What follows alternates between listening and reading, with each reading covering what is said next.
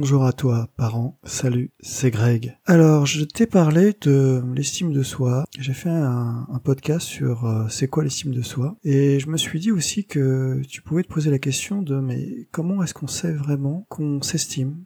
Qu'on acquiert de l'estime de soi, qu'on s'estime tout simplement. Comment est-ce qu'on le sait? Parce que évidemment le définir c'est bien, mais j'imagine que toi, euh, bah, peut-être que tu as envie de, le savoir. Après, euh, t'être euh, autocongratulé, euh, bien aimé, apprendre à être bienveillant avec toi-même et apprendre toujours à te nourrir en premier et à répondre à tes besoins avant tout, toujours en premier. Alors l'estime de soi, euh, ce n'est pas un, un excès d'égocentrisme. Hein. C'est-à-dire que, tu vois, l'égocentrisme, c'est quand tu veux être euh, le centre de l'attention, lorsque tu souhaites être le centre du monde, lorsque tu as envie que tout passe par toi, tu as envie un peu, si tu veux, d'être comme une planète avec des étoiles qui graviteraient autour et qui ne pourraient se passer de cette planète pour graviter, hein, puisque tu serais en fait même l'essence de leur existence. Hein. Si on exagère un peu la caricature de l'égocentrique, c'est un peu ça, c'est être le centre de tout. Donc l'excès d'estime de soi, en fait, euh, n'existe pas. Il n'y a pas d'excès d'estime de soi. On ne s'aime jamais trop trop assez. Il faut bien faire la différence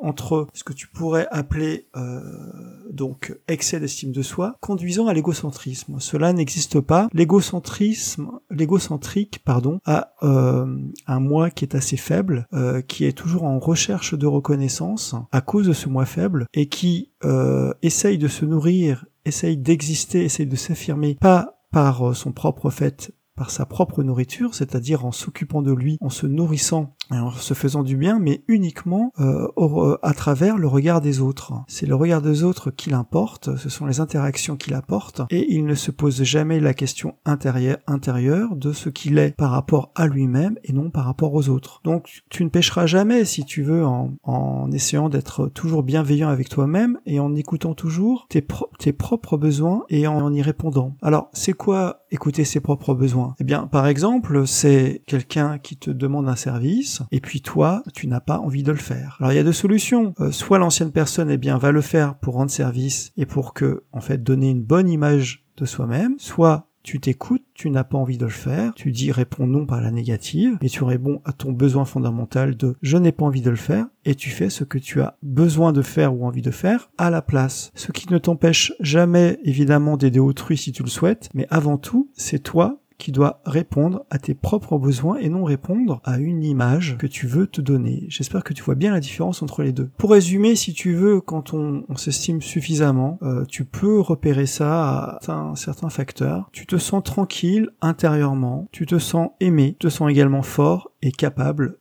on, peut résumer en fait l'estime de soi à ça, c'est-à-dire que tu n'es pas ébranlé par des petites choses de la vie, tu te sens tout à fait en autonomie, en état de fonctionnement, en état de dire oui, en état de dire non, en état d'être tout simplement. Voilà, ici s'achève cette vidéo. Je pense que je ferai une autre une vidéo comment essayer d'écrire par des actes concrets l'estime de soi ou comment trouver des, des maîtres ou des professeurs pour que cette estime de soi soit enseignée. Je te souhaite une bonne soirée ou une bonne journée. Prends soin de toi. Je te dis à très bientôt. Allez, salut